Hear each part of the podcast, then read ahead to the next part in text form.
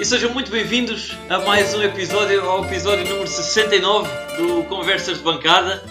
Hoje, uh, depois de um mais, mais um deslize, mais um empate da Académica, não vamos abordar assim tanto o jogo, também lá iremos. Uh, vamos falar mais de outras, outras questões relacionadas com a Académica, até porque hoje temos um convidado especial, já o vou introduzir. Mas para isso temos eu, Henrique Lopes, estou acompanhado de uh, à minha esquerda do Zé, Miguel, uh, do Zé Pedro Correia. Olá, Zé. Olá, Henrique. Olá. Na frente temos o António Sanches. Olá, António. Olá, Henrique. Uh, e hoje recebemos mais do que um homem da casa, um homem principalmente do, do futebol, um homem cuja história é impossível de dissociar da, da instituição que é a Associação Académica de Coimbra seja dentro ou fora dos relevados, foi e é um lutador incansável pela causa da, da Briosa e pela união entre o agora organismo autónomo de futebol e também a Casa-Mãe. Ao longo dos seus 59 anos, passou do antigo pelado do, do, do, do Santa Cruz para o banco do Estádio Cidade de Coimbra, sendo atualmente o coordenador eh, técnico e treinador da Académica SF, da secção de futebol. É um prazer recebê-lo hoje, Mister. Uh, é o Mister José Viterbo. Seja muito bem-vindo muito obrigado pelo convite e é um prazer enorme estar convosco. Muito obrigado, Mister. Uh, e começávamos, se calhar, uh, por um regresso ao passado uh, e recuamos até aos últimos meses de 1974, ao velhinho campo de Santa Cruz. que memórias guarda dessa época em que começa a sua caminhada enquanto membro ativo do, do, do então CAC, o Clube Académico de Coimbra, neste caso como, como guarda-redes da, da, equipa de iniciados. Algum momento em particular que o tenha deixado marcado uh, nesse, nesse, trajeto enquanto, enquanto atleta? Há muitos, uh, mas deixa-me que diga, uh, porque já antes de 74, e em conjunto provavelmente até com o teu pai, com, com o Zé Carrilho, que foi o meu colega, uh, durante muitos anos, pai, partilhámos o mesmo balneário. Já antes de 74, nós dávamos uns pontapés na bola no Santa Cruz e, uh, de facto, foi em 74 que nasceu uh, o, o, o, Clube Académico de Coimbra, depois, como vocês sabem, daquela fase muito conturbada da extinção da, da secção de futebol, da académica, uh, num dia eh, muito negro para o futebol da académica e, sobretudo, para o desporto nacional uh, do nosso país. Uh, agora, sabes que o campo de Santa Cruz é um campo mítico, é um campo onde, por onde passaram grandes nomes do futebol da académica. Tony, Mário Campos, Vitor Campos, professor Bentes, Mário, Mário Torres, Mário Wilson, Vitor. Enfim, o Campo de Santa Cruz é um local mítico dos académicos, onde os académicos uh, se, se deveriam, deveriam reunir mais vezes, onde uh, nós, durante aqueles anos todos que jogámos, tínhamos uma equipa fantástica de iniciados, depois de juvenis e de júniores, um, criámos uh, raízes, criámos amizades para o resto de uma vida e foi à conta do futebol, à conta dos nossos treinadores, à conta, eh, enfim, dos grupos onde nós participámos ativamente como atletas eh, da, da, Associação Académica de Coimbra e depois também no Clube Académico de Coimbra, que nós somos um bocadinho daquilo que somos hoje, dos homens que somos hoje, Epá, do caráter que, que, que, que temos, da, da, de tudo aquilo que foi nascendo entre nós numa simbiose perfeita daquilo que era a solidariedade, a amizade uh, e era o, o, o, saber estar em grupo, porque muitas vezes é, é, não é fácil de saber estar em grupo. Sem dúvida, sem dúvida. E já agora perguntar, uh, eh, Mr. Viterbo, se alguma vez durante esse, esse período, enquanto ainda guarda-redes do, do CAC, se lhe passou alguma vez pela cabeça uh, vir ainda a chegar à Primeira Liga uh, como treinador da, da, da equipa principal da, da, da, Associação Académica de Coimbra? Não. Como treinador, não. Como jogador, sim. Mas como jogador, não, não foi possível porque eu não tinha qualidade. Portanto, uh, portanto ainda, ainda treinei muitas vezes com o plantel sénior da Académica na altura, do Clube Académico, eu vou-te dizer quem eram os jogadores, porque o Helder, que era o guarda-redes, uh, juntamente com o Marrafa, o Helder era o Helder, o Viçoso, que era nosso colega da equipa de júniores que tinha subido aos séniores, Marrafa e o Helder estava na tropa. E houve ali uma altura em que o Marrafa se aleijou e o treinador era o Juca, o senhor Juca. O senhor Juca. Foi um treinador durante muitos anos treinou a Académica, a Seleção Portuguesa, o Sporting. E hum, ainda me lembro de, dessa equipa da Académica com quem eu treinava, que eram, uh, deixem-me deixem que vos diga isto, e sem, sem, sem que ninguém me leve a mal, sem que ninguém me leve a mal, eu sei que são outras gerações, mas alguns dos jogadores de hoje, ou, ou do passado recente da Académica, nem as botas engraxavam aqueles jogadores. Uh, que ninguém me leva a mal o que eu estou a dizer, isto é verdade, uh, porque eu lidei de perto, conhecia uma geração e conhecia outra. Epá, e, e a académica tinha jogadores fabulosos. Fabulosos. Grande geração. e, e, saltando, se calhar, para, para, para o momento, digo eu, e, e corrija-me se estiver errado, mas, mas talvez o momento mais impactante da sua carreira, no, no, geral, mais particularmente, mais particularmente para o dia 17 de fevereiro de 2015, o Mr. José Viterbo é chamado para salvar uma académica que se encontrava ao fim de 21 jornadas em penúltimo lugar da, da, da Liga NOS, com apenas 15 pontos, 15 pontos conquistados ao fim de 21 jornadas. Uh, Lembra-se como é que foi feito? Nós, quando entramos para o jogo do Estoril, eu não quero estar, uh, eu penso que estou. Quando entramos já em campo, já estávamos em último.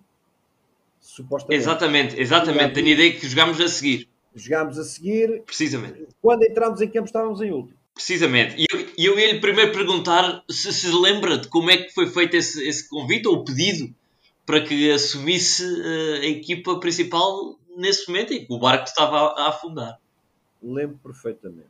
Uh, epá, eu antes quero deixar aqui uma nota bem clara que eu fui substituir um homem que uh, tem um passado no futebol que fala também por ele, atenção.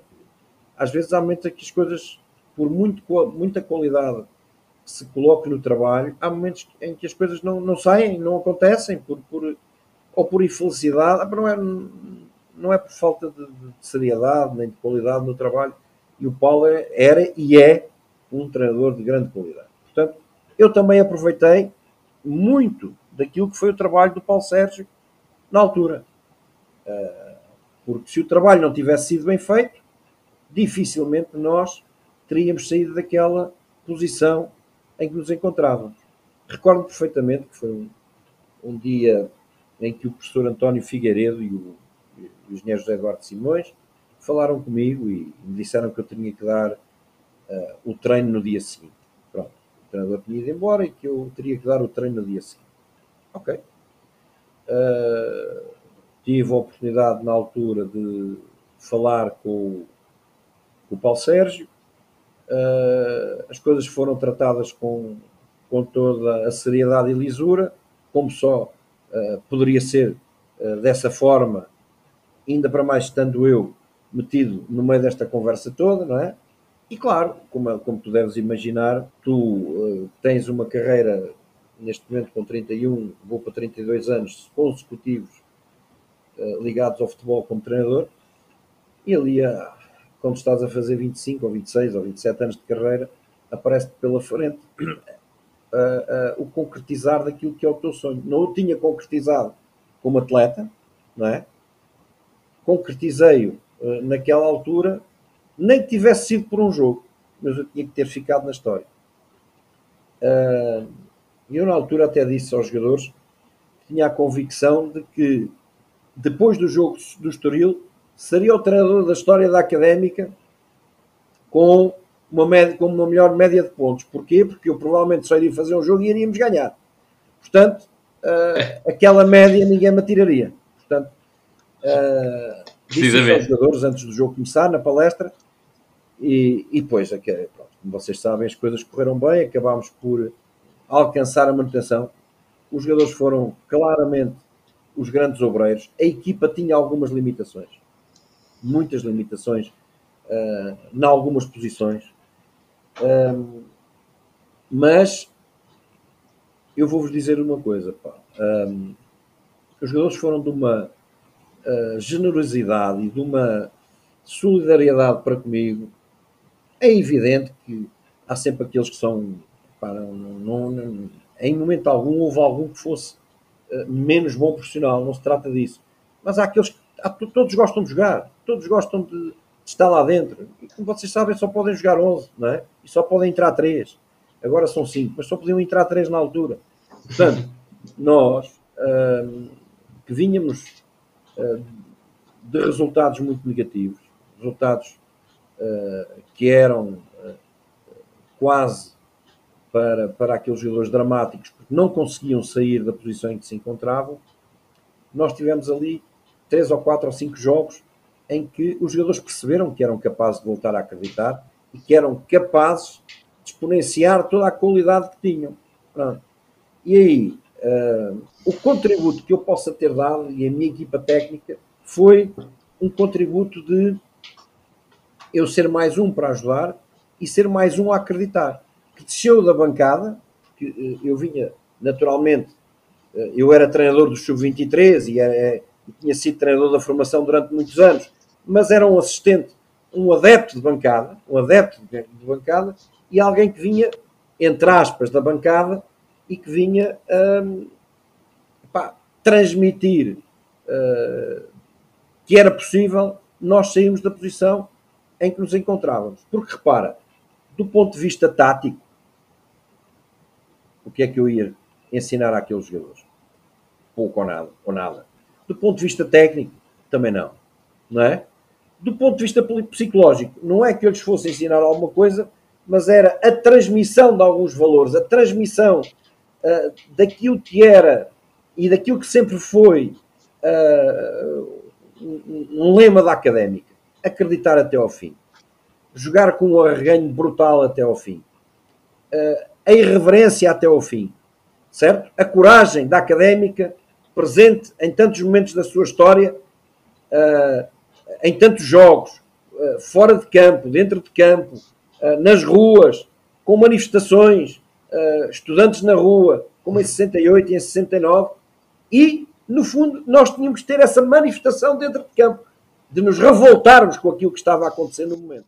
Claro, e desde, e desde a entrada do Mister, uh, a Académica faz, uh, ou seja, vence esse jogo por 2 a 1 na Amoreira, e faz mais 9 pontos nos 5 jogos seguintes, até Exatamente. inclusivamente uma vitória na Madeira, não é verdade? Uma vitória no Nacional da Madeira. Essa foi uma vitória caseira, não foi? A vitória que o Nacional da Moreira é cá.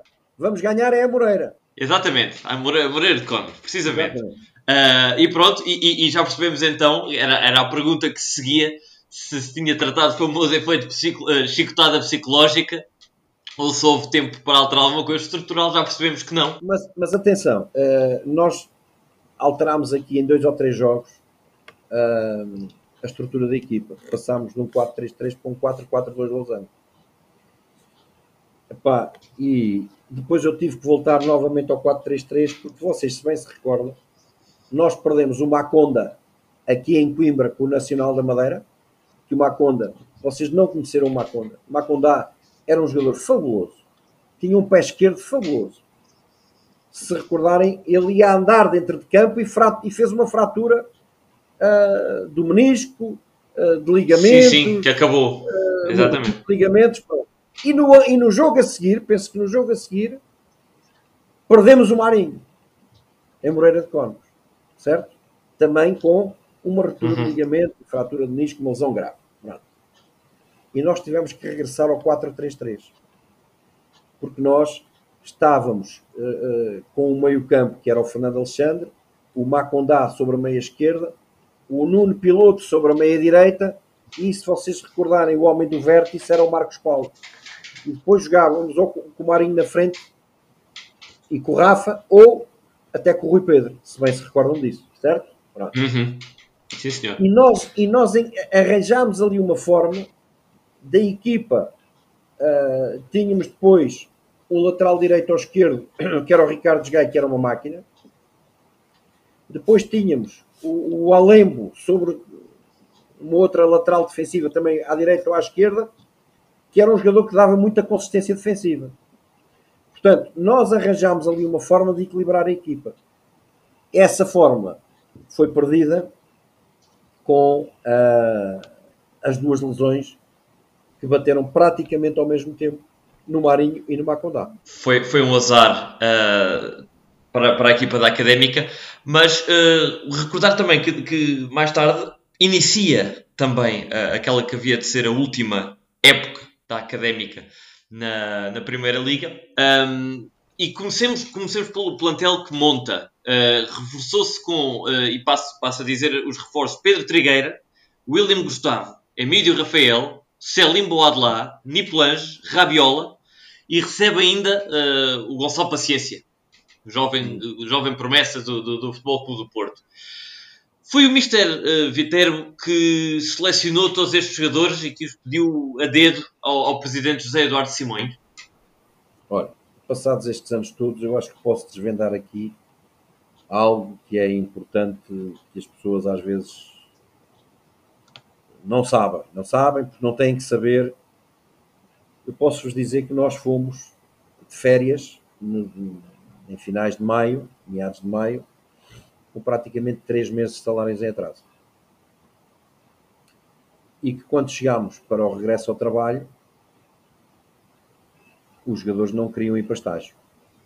Porque, pá, naturalmente, pá, queriam ter, ver os seus direitos uh, ressarcidos, porque, como é evidente, a Académica de Coimbra uh, honra os seus compromissos, mas na altura, epá, por dificuldades de tesouraria, estava atrasada. E foi uh, muito difícil, uh, muito difícil o início da época. Muito complicado. Em relação aos reforços, como vocês devem imaginar, nós contratávamos praticamente não pudemos ir ao mercado para comprar nenhum jogador, para contratar nenhum jogador que fizesse a diferença. Eh, eu posso-vos indicar, posso-vos dizer que tinha um, um jogador que era um médio ofensivo de grande qualidade, depois foi jogar para o Tel Aviv, em Israel, eh, que era um, um jogador brasileiro, mas que era muito caro, eh, que na altura custava 20 mil euros mês e a média de ordenados da académica nesse ano era uma média que era completamente inferior aos anos anteriores. Baixámos claramente. Nós não conseguimos ficar com o Marcos Paulo uma questão de 2, 3 mil euros mensais. Que era um, um jogador que para mim é fundamental. Não conseguimos. Logo a partir daí, vocês imaginam as dificuldades financeiras que havia. Epá, e tivemos que ir ao mercado reforçar a equipa com os reforços que eram possíveis. Eu, na altura, uh, gostava muito de um jogador uh, que jogava no Penafiel e não era o Rabiola, era o, era outro que jogava ao lado dele. Era o Guedes ou não? O Guedes, exatamente. Era o Guedes. E era o jogador que eu gostava muito de trazer para a académica. Não foi possível.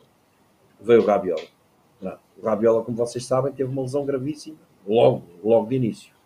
Entretanto, veio também, eh, era necessário buscar um lateral esquerdo, nós perdemos os Gaio. Eu pedi ao Jorge Jesus para deixar ficar aqui eh, mais um ano, mas o, Jorge Jesus foi completamente intransigente. Não, não, houve nenhuma possibilidade de ficarmos aqui com ele. O Ricardo Gaio era, uh, epá, não vos vou dizer que era meia equipa, mas era quase. Era um jogador fantástico. Para nós, era um jogador fabuloso. Lateral esquerdo, uh, lateral direito, médio esquerdo, médio direito, médio centro. Se lhe pedisse para jogar à baliza, ele jogava. E ia-se a rir. Ia a rir, na maior, na maior das tranquilidades. Um profissional exemplar, fantástico. Epá, e depois, uh, era muito importante contratar um bom ponta de lança, de facto, um avançado, que tivesse golo.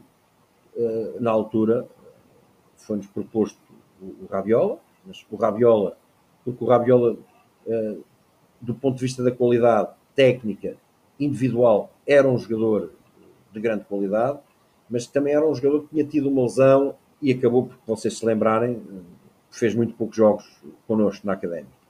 Entretanto, uh, contratámos um guarda-redes que eu acho que tinha alguma qualidade, que era o Trigueira, que servia perfeitamente os interesses da Académica. E uh, depois houve um ou outro jogador que não foi da minha responsabilidade, mas que eu uh, naturalmente assumi sempre de uma forma solidária com todos aqueles que trabalharam comigo, porque eu, quando estou dentro de uma estrutura, estou sempre de uma forma solidária. Sempre. Independentemente uhum. de eu não concordar com algumas coisas, ninguém me ouvirá uh, dizer o que quer que seja fora dessa estrutura contra a estrutura. Em momento algum. Pronto. Acabou por vir o Niplange, que tinha feito duas épocas fantásticas também no Guimarães, que era um jogador que não teria grande discussão, e veio o Gonçalo, não é? O Gonçalo vem de um campeonato da Europa sub-21, se vocês se lembram.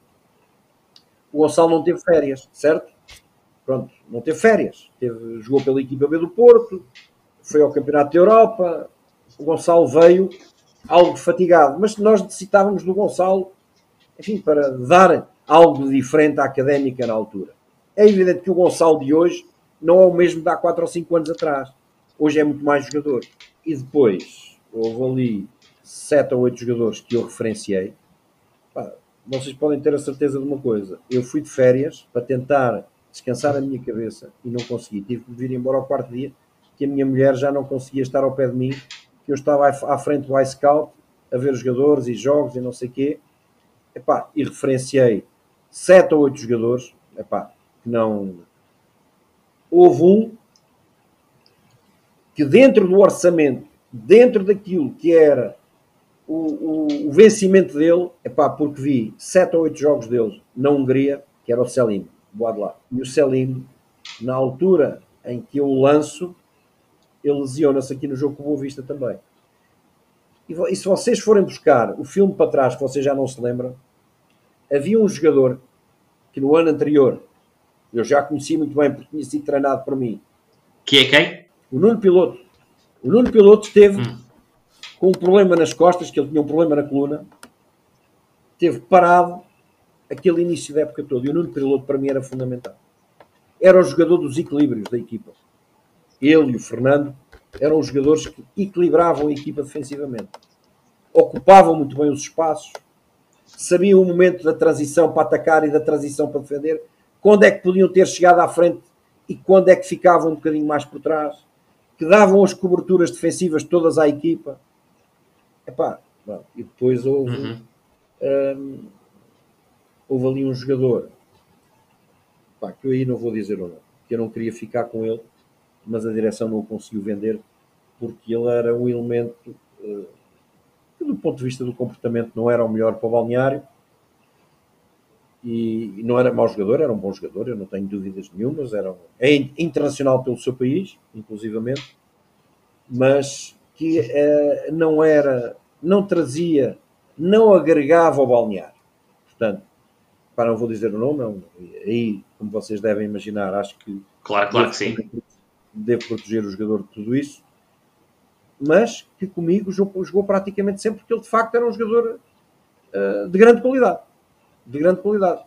Uh, que do ponto de vista tático uhum. era muito importante para a equipa. Agora, uh, nós tivemos fundadas esperanças em vendê-lo, ele não aceitou os valores que um clube do Egito, um grande clube do Egito, lhe propôs e nós acabámos por ter que ficar com ele. Agora, isto para vos dizer de uma forma muito clara, sempre fui solidário com a estrutura, sempre. Todos os jogadores que vieram, vieram com o meu conhecimento, mas não todos com o meu consentimento. Naquele ano, a média dos vencimentos uh, era uma média de 5, 6 mil euros. Uma média, 5, 6 mil euros. Uhum anos atrás, a média ia quase bater nos 8 ou 9 mil euros. Portanto, vejam bem a diferença. Sim, sem dúvida, uma, uma diferença acentuada. Uh, mas, mas perguntar-lhe, Mister, uh, que académica é que encontrou a nível, a nível financeiro nessa altura? Uh, era, eram grandes as dificuldades, acredito. E também perguntar-lhe o que é que aconteceu? O que é que, o que é que correu mal para que naquela altura, à quinta jornada, salvo erro, uh, o Mister peça, peça a saída da, da académica depois de, de um empate ou de uma derrota, de uma derrota em casa frente ao, ao Boa Vista? Uh, apanhei uma académica com, uh, com alguma dificuldade financeira e uh, epá, pronto, eu saí, se bem se vocês se recordam, à quarta ou à quinta jornada, já não me recordo. Uh, saí a dois pontos, nós tínhamos zero pontos. Saí com dois pontos ou três pontos de diferença uh, dos Tondelas e daquelas. Estava tudo embrulhado ainda, mas epá, uh, eu, eu, eu no final do jogo com o Boa Vista, epá, eu pus logo a questão, o problema à direção e, e jamais eu, eu iria continuar ao serviço da académica. Primeiro, porque eu entendo que naquele momento tinha que haver uh, uma alteração, um abanão na equipa. Pronto. Depois, epá, porque há uma coisa que está sempre acima de qualquer um de nós, é o símbolo. É a académica. A académica está sempre acima de toda a gente. E há o momento da entrada e há o momento da saída. Epá, nós temos que saber entrar e temos que saber sair. Epá, eu, ao longo da minha vida toda, eu sempre soube estar com quem queria estar, sempre percebi onde, queria, onde deveria estar e no momento em que deveria estar e o momento em que deveria sair. Não é só na académica, nos outros clubes em que treinei a mesma coisa. Embora eu tenha estado em outros clubes também vários anos, como estive na académica, não tantos como estive aqui na académica, porque a académica é a minha casa.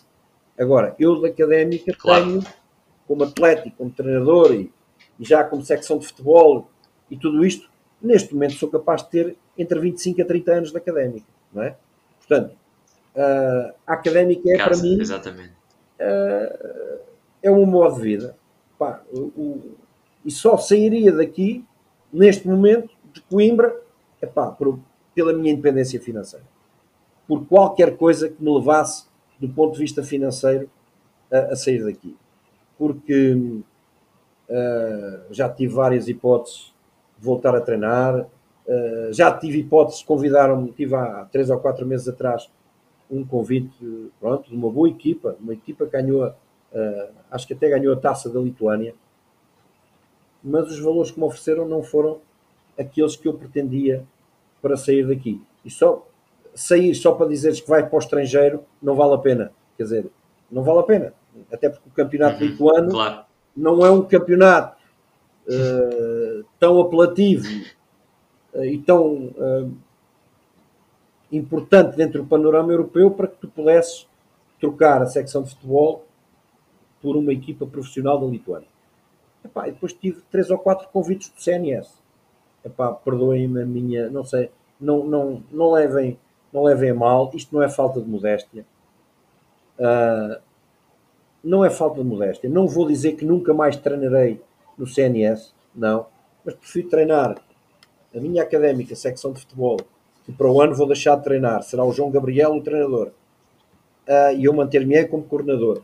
Mas prefiro estar na minha académica, fazer crescer miúdos com 18, 19 anos, que é aquilo que nós temos neste momento na equipa sénior, do que ir para um qualquer clube do CNS e clubes, enfim, que me contactaram com algum prestígio, que estão há muitos anos do CNS. Epá, eu prefiro estar em Coimbra e prefiro estar na académia. A ganhar menos, é verdade. Epá, mas estou na minha casa, estou no meu emblema, estou com os meus, que é aquilo que mais me importa neste momento. Muito bem, muito bem. E, e, e agradecer, como, como adeptos, acho que temos todos de agradecer essa, essa dedicação ao, ao Mister. E queria-lhe ah, apenas fazer quero, aqui. Só quero só quero que fique aqui claro uma coisa. Só quero que fique aqui claro uma coisa. Da mesma forma que eu disse, começámos a pré-temporada 15-16 com muitas dificuldades financeiras, certo? Uh, atenção, todos aqueles que trabalharam nessa altura no clube, eu quando me vi embora, é evidente, para que fique claro, eu não recebi o contrato até ao fim da época 2016. Eu recebi até ao dia em que trabalhei. Não quis o contrato, abdiquei do meu contrato não, e foi, e foi... até o dia em que trabalhei. Precisamente. E os jogadores foram embora daqui, foram com os seus salários pagos.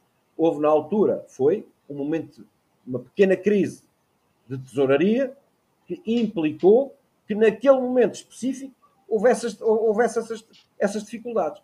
Epá, e como vocês sabem, quando começas uma época uh, com estes pequenos problemas todos pelo meio e que de alguma forma epá, em nada beneficiam o andamento da carruagem, certo? Tu chegas à conclusão que só podia dar a geneira. Porque repara, tu depois tiveste outro treinador, ok? Chegaste a estar a 6 pontos acima da linha d'água. Tiveste dois ou três reforços de inverno. Entre os quais o Rafa Soares também veio do Porto. Exatamente. E a académica, a duas ou três jornadas do fim, opa, só um milagre. É que dava para a gente se safar. Claro, mas, mas queria-lhe queria fazer a pergunta, e já que falou já uh, antes do, do Gonçalo Paciência, era claramente o, o maior nome da, da, equipa, apesar do plantel até ter nomes como o Obiora, o Seco, o Pedro, Pedro Nuno, uh, vários deles, bem, quase todos, o Obiora, o Seco, Pedro Nuno estão na primeira liga neste momento até. Uh, mas focando-nos no Gonçalo Paciência, que era assim o nome porventura que suscitava mais curiosidade entre os adeptos e mais, mais expectativa. Um, Esperava-se um ponta de lança que marcasse uh, bastantes golos, bastantes mais golos do que aqueles que marcou nesse ano, porque ao fim e ao cabo foram 30 jogos jogados e 4 golos marcados. A minha pergunta é muito concreta. Uh, é, é, particularmente difícil integrar um jogador vindo de uma escola como a do Futebol Clube do Porto e seleção e equipa de sub-21 uh, numa equipa com as características nesse momento da académica, uma equipa a lutar para não descer, como é que se não é gera é taticamente é uh, e focamos um bocadinho mais em futebol, como é que se gera esse, essa, essa integração? Eu vou-te explicar porque não é fácil. Cerca de três semanas, quatro semanas depois do Gonçalo estar entre nós, porque o Gonçalo ainda veio no período da pré-época, eu tive que chamar o Gonçalo ao meu gabinete e ter uma conversa com ele Epá, porque, e mostrar-lhe, nós tínhamos os jogos todos particulares filmados, e mostrar-lhe uma série de ações individuais que não conduziam ao sucesso da equipa nem ao dele. Porque o Gonçalo veio com uma carga em cima dele tremendamente negativa. Veio com a carga positiva de ser um excelente jogador, que é, um jogador fantástico, e um miúdo fantástico. Mas veio com a carga negativa de ser ele a ter que resolver os problemas da academia.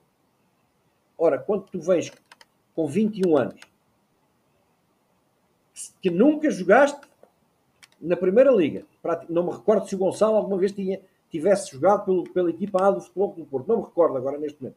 Provavelmente até teria jogado em algum jogo da taça, ou da taça da Liga, ou qualquer coisa do género. Mas, que nunca jogou na Primeira Liga, que jogava num contexto que era o contexto dele de jogadores quase todos sub-19, sub-18, sub-20, na equipa do Futebol do Porto, certo? Em que a responsabilidade era crescimento da equipa, crescimento individual, mas que não havia ali a responsabilidade de rigorosamente mais nada, para além de, obviamente, o Porto ser uma equipa ganhadora e querer ganhar sempre.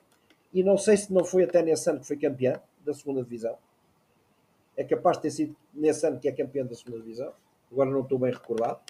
Mas tu trazes um atleta que vem de um campeonato da Europa, que está na elite do futebol internacional, certo? Porque um campeonato da Europa de sub-21 não deixa de ser um campeonato da Europa de sub-21, ok? E o Gonçalo chega a Coimbra com o peso nos ombros de ter, ter que ser ele a resolver os problemas da académica. Eu tive uma conversa com ele sobre isso, mostrei-lhe efetivamente vários momentos de jogos oficiais e de jogos particulares com ele, em que ele queria resolver tudo sozinho e não conseguia, e era depois uma frustração para ele, porque vocês sabem que os avançados vivem de quê? De golos. E o Gonçalo, uh, nesse ano, fez 3 ou 4 golos. 4. 4 golos em 30 jogos. Pronto. O Gonçalo, naturalmente, sentiu um peso enorme. Pá, porque o peso da camisola da Académica também é grande. Vocês, o peso do símbolo da Académica é muito grande. Pá. A Académica é uma grande instituição. Pá. A Académica é, é, a maior instituição, se calhar, portuguesa, pá, com 26 secções. Portanto, nós na altura, tentámos preparar o Gonçalo para um determinado contexto em que não poderia ser ele a resolver sozinho, mas ele nunca deixou de se convencer que por ter vindo do Porto e ter vindo, ter, ter sido uh, vice-campeão europeu, acho que na altura ele até foi, perdemos por penaltis com a Suécia, não me recordo bem, na final, ou já não me recordo bem. E uh, epá, o Gonçalo veio para aqui com um peso enorme nos ombros e nunca se conseguiu libertar desse peso. Mas, não sendo a equipa capaz também de libertá-lo desse peso, porque andámos sempre numa posição de descida, ou quase sempre numa posição de descida, epá, isto para um miúdo de 20, 21 anos é terrível. Vocês agora veem dois ou três miúdos, que eu já vi dois ou três miúdos, que jogam bemzinho na equipa de sub-23 da Académica. Sim, senhor. Muito bem.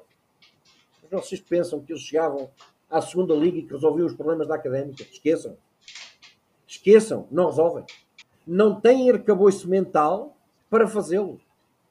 E integrados no momento de sufoco, muito menos. Desculpem o termo. Opa, não me levem mal. Borram-se todos. Pá. Eu tenho experiências dessas. Sabem qual foi o único gajo a quem isso não aconteceu? Houve dois ou três que não aconteceram. Zé Castro, que tem um ego, tinha um ego do tamanho do mundo, e para além da qualidade dele, e depois, é para um outro gajo, a académica tanto ajudou no futebol, é para o gajo chegava a qualquer lado tanto, ele tanto fazia treinar nos júniores ou nos séniores da Académica, ou treinar nos júniores ou nos séniores do Manchester United ou do Barcelona, para ele era igual. Igualzinho, chamado Chano. Em mil há um ou dois casos assim. Claro, e acredito plenamente. E já agora queria lhe perguntar uh, se é este, este tipo de jogadores mais jovens e não só também em geral aos jogadores da académica, se falta arcabouço mental mas também falta arcabouço físico, porque é uma coisa que temos vindo muito recorrente, visto muito recorrentemente, muitas lesões, muitos problemas físicos, uh, não só, não só na, na, nas camadas jovens, mas sobretudo até na, na equipa principal. O, próximo, o próprio Mister já falou aí de várias lesões que aconteceram nas suas épocas aqui. Uh, o que é que se passa? Uh, este é um fenómeno normal na, académica? É, é azar? é alguma falta de preparação física, é falta de noção, às vezes, dos jogadores de saber abordar os lances? O que é que se passa? Eu vou ser muito franco. O Paulo deixou-me uma equipa muito bem preparada fisicamente. Muito bem preparada fisicamente.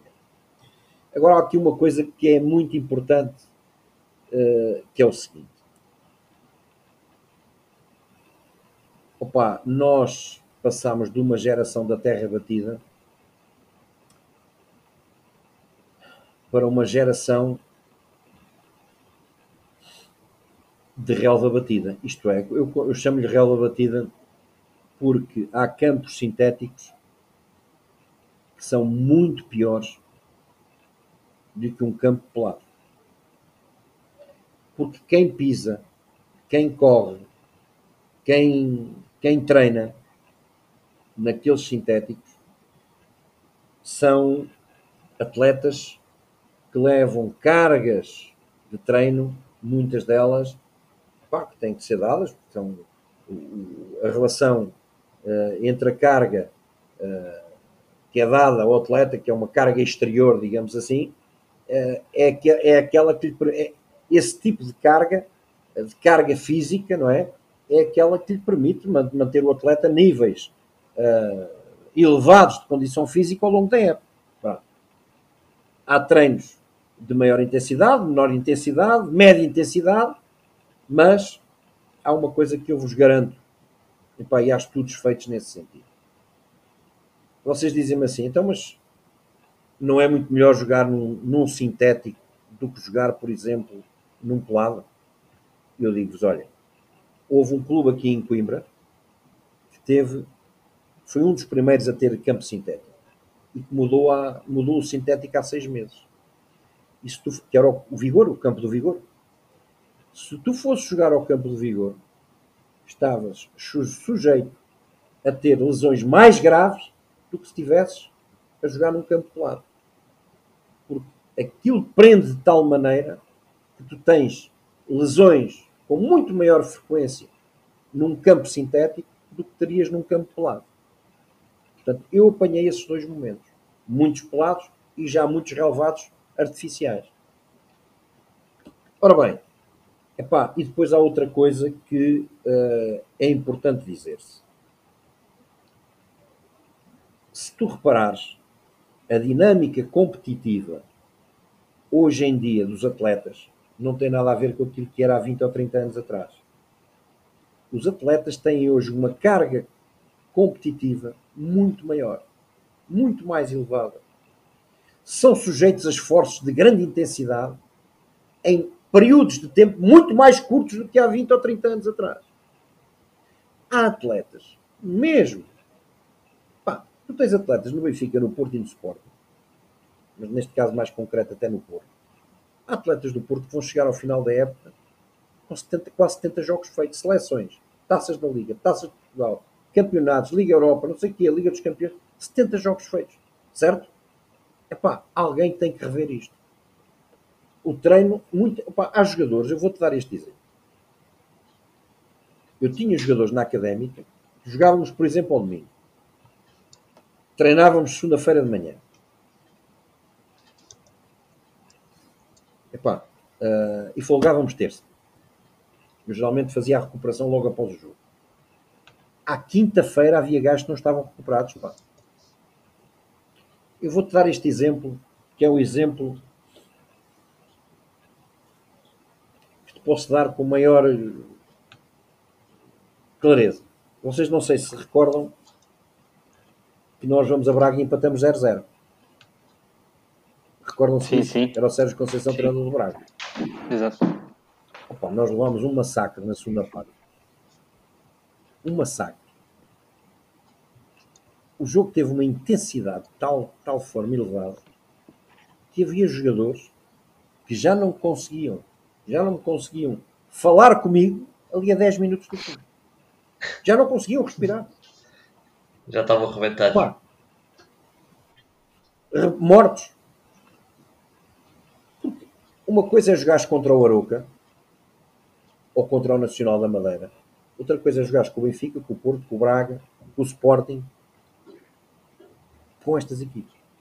São equipas que têm jogadores habituados a outro nível competitivo, alguns deles internacionais, pá, com uma intensidade redobrada de jogo, ou a triplicar, uma intensidade a triplicar naquilo que, é, que são as ações individuais e coletivas do jogo, Epá, e tu chegas ao final do jogo e estás completamente exausto.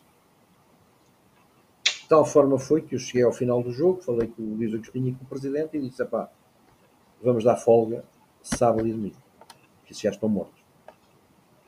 Tínhamos empatado 0-0, tinha sido um resultado brutal, mas eles estavam opa, no balneário eufóricos com, com o empate, super felizes com o empate, porque tinha sido um ponto extra, não, é? não, não estávamos a contar uhum. com aquele ponto. Uh, Epá, eu lembro-me de uma conversa que o presidente teve comigo na academia e de ter dito assim: o presidente foi nesse aspecto. Vocês podem pensar que o presidente dava bitites sobre a equipa, sobre quem devia jogar e não devia jogar, entrar e sair, zero. O José Eduardo Simões nunca o fez. E às vezes passa essa imagem cá para fora. Nunca o fez. E uhum. chamou-me à parte nessa semana do jogo com o Braga e disse, mister, pá, vamos ter um jogo tramado e tal.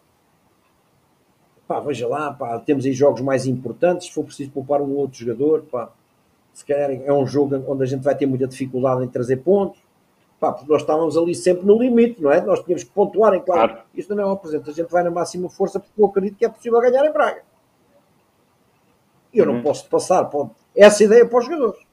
Claro, claro, seria perigoso. Simões, o presidente, numa perspectiva de, opá, de, de benefício para a equipa, de, de, de dizer ao mestre, veja lá, opá, porque isto é um jogo, opá, houve, tu naquele ano fazias 10 jogos com o Braga e perdi, só empatavas um, foi, era aquele. Os outros perdias. O Braga era fortíssimo. Fortíssimo. Fortíssimo.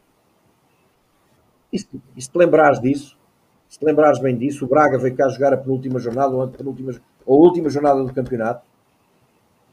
Opa, e foi aqui com o Braga que a gente morreu em casa. Tínhamos divisão. O Braga matou-nos. Mas o Braga, o Braga ganhou. Eles ganharam aqui dois. não sei se era, era eles ganharam aqui, eles ganharam aqui às 2-0, mas com uma facilidade brutal. Portanto, opa, isto para vos dizer o quê? Há jogos, tu vos vais jogar à luz com o Benfica. Uma coisa é o Aderlan andar atrás do extremo do Aroca, outra coisa é andar atrás do Gaetan. Não tem nada a ver uma coisa com a outra. Claro. Não é? Não tem nada a ver. uma- Outra coisa é, uma coisa é o, o, o, o, o, o, Alembo andar atrás do extremo do Nacional da Madeira, outra coisa é andar atrás do Sálvio. Quer dizer, são coisas completamente distintas. Eu recordo na brincadeira, na brincadeira, ah, ele- o Benfica já estava a ganhar 5 a 1 ali a 10 minutos do fim e o, o, o, o lateral direito, que era aquele, aquele que depois foi para o Porto, O Maxi, Maxi Pereira. o, o Maxi Pereira, o gajo vem buscar uma bola a correr à linha lateral e eu disse: "Pá, mas vais a correr para quê? Queres, queres ganhar por 7 ou por 8? Opa, tem calma, pá. Calma, pá. Não, não te enerves, pá. Calma, pá. Já ganhaste o jogo, calma. Que... Ele começou-se a rir para mim e dizia-me assim: não, não, mas. Pá, eu vou, dizer- vou, vou dizer o que é que ele disse. Vou dizer aqui em público. "Oh, Mas não posso dizer que o homem fode uma cabeça, o homem fode uma cabeça. Isto é para andar, isto é para andar.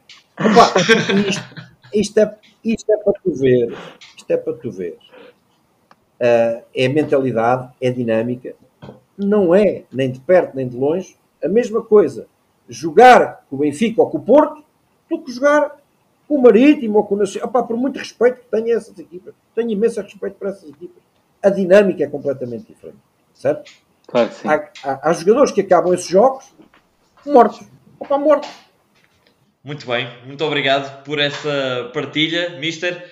Uh, e por nossa parte, damos aqui por terminada esta primeira parte da, da nossa conversa com o Mister José Viterbo. Uh, vamos voltar com a segunda parte desta entrevista, ainda esta semana. Uh, Mantenham-se por aí e para, para ouvir uh, o resto desta que vai ser uma, uma conversa sobre o presente e o futuro da Académica. Um grande abraço e até lá.